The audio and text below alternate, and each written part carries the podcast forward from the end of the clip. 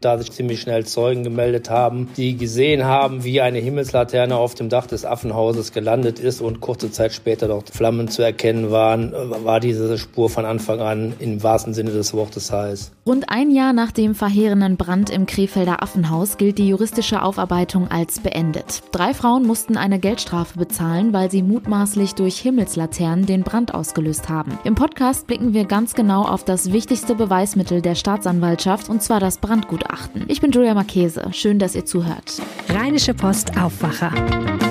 News aus NRW und dem Rest der Welt. Heute ist Freitag, der 15. Januar 2021. Jetzt sind wir schon eine Woche mit dem neuen Format des Aufwachers für euch da und wir bekommen noch immer unglaublich viel Feedback von euch. Danke dafür. Wir sind gerade noch am Überlegen, ob wir mit einem kurzen Nachrichtenüberblick oder mit dem Thema des Tages in den Podcast starten.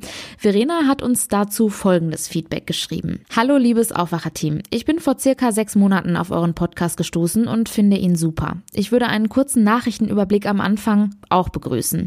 Dafür dürfte der Podcast insgesamt auch entsprechend länger sein. Bis zu einer halben Stunde fände ich gut.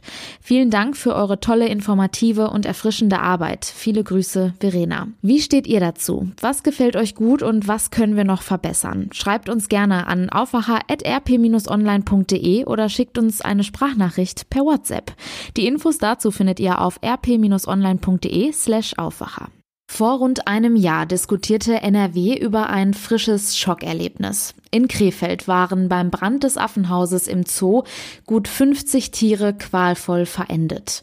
Ausgelöst offenbar durch sogenannte Himmelslaternen, die drei Frauen in der Nacht zum 1. Januar hatten steigen lassen. Inzwischen wurden diesen drei Frauen von einem Gericht Geldstrafen auferlegt. Norbert Stirken aus der Krefelder Lokalredaktion wollte es aber genau wissen und hat sich von einer Gerichtssprecherin erklären lassen, was in dem Verfahren zu Auslöser und Ablauf des Brands bekannt geworden ist. Zunächst erinnern Sie uns doch bitte mal daran, was in der Nacht auf den 1. Januar 2020 genau passiert ist. Ja, kurz nach Mitternacht, also ganz im, frisch im neuen Jahr, wurde die Feuerwehr alarmiert und äh, hat äh, im Zoo ein lichterloh brennendes Affentropenhaus vorgefunden. Die Tiere waren alle noch in dem Haus, konnten auch bis auf zwei Schimpansen nicht gerettet werden. Das Haus ist also in voller Ausdehnung niedergebrannt. Die Tiere sind leider verendet und der 40-jährige Gorillamann Massa, der älteste übrigens in Europa, war so widerstandsfähig, dass er also erst nach einer Salve von Maschinen äh, äh, getötet werden konnte. Die Versuche, den einzuschläfern, waren also vergebens, weil er so viel Adrenalin im Körper hatte, dass die nicht gewirkt haben. Das war so das traurige Ende der Neujahrsnacht in Krefeld. Das ist wirklich absolut traurig und ausgelöst wurde das ja vermutlich durch diese Himmelslaternen.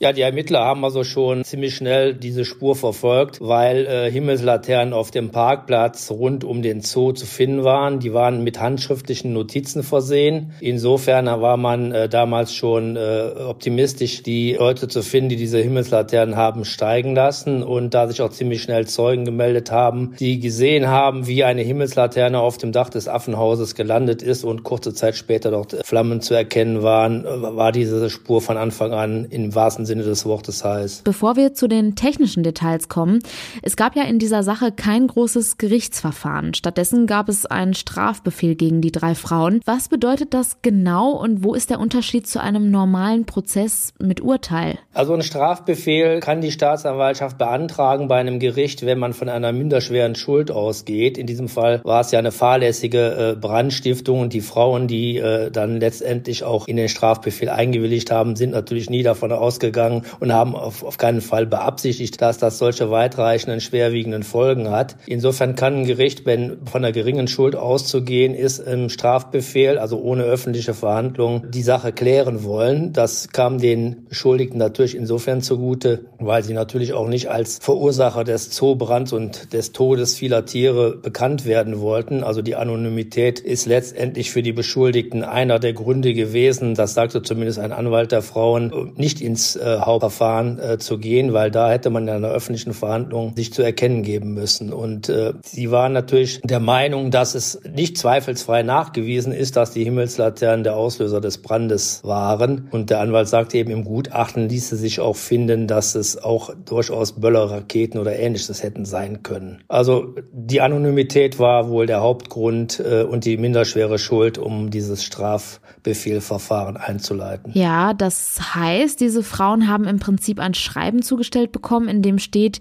sie müssen jetzt diese 180 Tagessätze bezahlen und hätten dagegen Einspruch einlegen können, haben aber darauf verzichtet, damit es eben nicht zu einem öffentlichen Verfahren kommt. Das ist für die Öffentlichkeit natürlich in gewisser Weise schade, denn so wird eben nicht öffentlich, wie das Gericht zu seinem Urteil kommt. Sie haben sich aber das Brandgutachten genau erklären lassen. Was steht denn da drin, wie der Brand ausgelöst wurde? Ja, man hat also durchaus in viele Richtungen erstmal untersucht und festzustellen versucht, ob es andere Gründe für den Brand hat äh, geben können, nämlich technisches Versagen. Man kennt das ja, Kurzschluss irgendwo, irgendwo ist was gelagert, irgendeine Selbstentzündung, irgendein Glimmbrand Weil der Zigarette rumlag. Äh, das hat der Gutachter alles ausgeschlossen. Also er geht von einer Initialzündung aus, so nennt er das, und äh, macht dafür ursächlich entweder einen äh, Böller oder eine andere äh, Silvesterrakete oder eben diese Himmelslaternen. Und äh, dafür haben die eben eine genaue Versuchsanordnung, um sozusagen in einem Test zu festzustellen, ob diese Himmelslaternen äh, in der Lage waren, dieses Feuer überhaupt äh, auszulösen. Und was ist dabei rausgekommen? Dabei rausgekommen ist, das ist sicherlich auch nicht ganz unwichtig, dass eben Kunststoffplatten in dem Dach verbaut waren, die eben nicht brennbar und auch nicht schwer entflammbar waren, sondern ganz normale, normal entflammbare Kunststoffeindeckung, die das Ganze natürlich dann begünstigt haben. Also die haben eine Versuchsanordnung gemacht, da haben sie die Dachneigung des Daches nachgestellt. Der Zoo hatte noch eine von, ihr, von den Platten übrig, die 2008 nach einem Hagelschaden verbaut wurden, haben, den, haben die Platte für den Test zur Verfügung gestellt gestellt und auch die beschuldigten Damen haben eine ihrer noch übrig gebliebenen Himmelslaternen zur Verfügung gestellt, um dann eben in diesem Test, ja, äh, stilecht sozusagen mit, mit Originalmaterialien nachzuverfolgen, ob die Himmelslaterne diese Kunststoffplatte in Brand setzen kann. Und äh, das Ergebnis war, dass schon nach 60 Sekunden der, der, die brennende Himmelslaterne die Kunststofffläche so angegriffen hat, dass sie sich wenige äh, Minuten später äh, selbstständig brannte.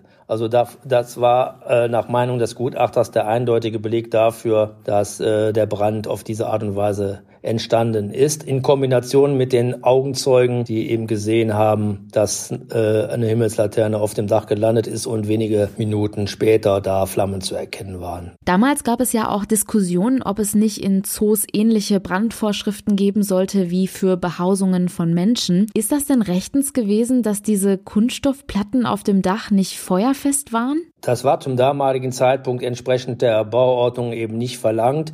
Das Gebäude ist in den 1970er Jahren damals gebaut worden, galt damals auch als eine der modernsten Affenhäuser Europas. Und die ganze Betrachtung wird jetzt immer unter dem Gesichtspunkt zur äh, Errichtung des, des Baus, also äh, wie waren die äh, Gesetzeslagen und die Bestimmungen, die Vorschriften in den 1970er Jahren. Und äh, deshalb äh, kam der Gutachter auch zu dem Ergebnis, auch die nicht vorhandene Brand Brandmeldeanlage oder Brandbekämpfungsanlage, also eine Sprinkleranlage. Die war auch nach den Vorschriften aus den 1970er Jahren nicht vorgeschrieben und insofern ist da bauordnungsrechtlich äh, kein Versäumnis zu erkennen gewesen. Kann es denn insgesamt überhaupt noch Zweifel daran geben, dass die Himmelslaternen den Brand ausgelöst haben? Da das, sagen wir mal, Beweisstück Nummer eins, die Himmelslaterne, natürlich mitverbrannt ist, ist meine persönliche Meinung, es ist wahrscheinlich, dass es diese Himmelslaterne war, aber ob nur die drei Frauen Himmelslaternen in Krefeld haben steigen lassen oder ob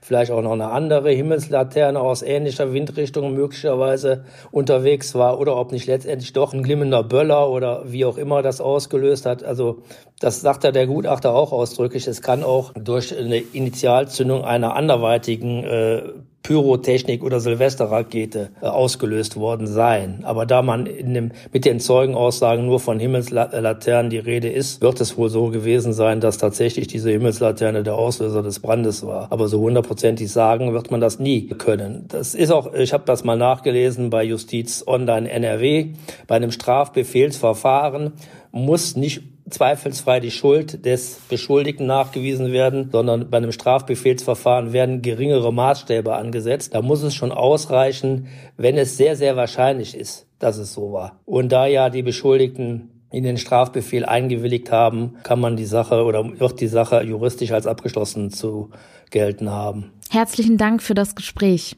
Vielen Dank. Seit Wochen sind Schulen und Kitas geschlossen. Das stellt Eltern und Kinder vor besondere Herausforderungen. Um die Situation im Lockdown zu erleichtern, hat der Bundestag nun eine Verdopplung von Kinderkrankentagen beschlossen. Die finanzielle Unterstützung soll den Eltern helfen, die wegen der Schul- und Kitaschließung die Kinder zu Hause betreuen müssen. Über all das, was man über diese aktuelle Regelung wissen muss, spreche ich jetzt mit RP-Wirtschaftschefin Antje Höning. Hallo. Hallo. Vielleicht direkt zu Beginn nochmal die Frage, was genau sind eigentlich Kinderkrankentage? Ja, die Kinderkrankentage gibt's ja schon länger. Eigentlich ist das eine Regelung, um Eltern zu helfen, deren Kinder zu Hause sind, weil sie krank sind und daraufhin müssen auch die Eltern zu Hause bleiben.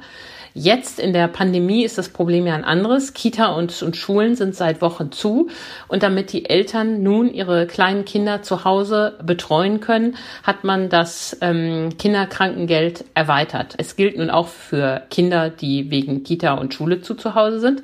Und vor allen Dingen bekommen die Eltern jetzt auch deutlich mehr Tage zur Verfügung, als es ähm, bisher der Fall war. Kommen wir nun mal zu den Zahlen. Was genau ist jetzt neu an dieser Regelung? Der Bund hat die Zahl der Kinderkrankentage für dieses Jahr äh, verdoppelt. Pro Elternteil und Kind gibt es nun 20 Tage. Und ähm, Alleinerziehende erhalten pro Kind sogar 40 Tage. Und da rechnet uns das Gesundheitsministerium so schön vor. Eltern oder Alleinerziehende mit zwei Kindern haben damit Anspruch auf maximal 80 Kinderkrankentage Krankentage in diesem Jahr. Wenn man sogar mehr als zwei Kinder hat, erhöht sich der Anspruch insgesamt auf 90 Tage. Und wir hoffen ja mal schwer, dass der Lockdown nicht länger als drei Monate dauern wird, denn dann sind wir ja nach Ostern und damit könnten die Eltern also die Zeit bis nach Ostern gut überbrücken. Was ist denn, wenn die Schule oder Kita Notbetreuungen anbietet? Habe ich dann trotzdem einen Anspruch auf diese finanzielle Unterstützung? Ja, die Regelung ist recht großzügig. Also selbst wenn ähm, die äh, Notbetreuung angeboten angeboten wird,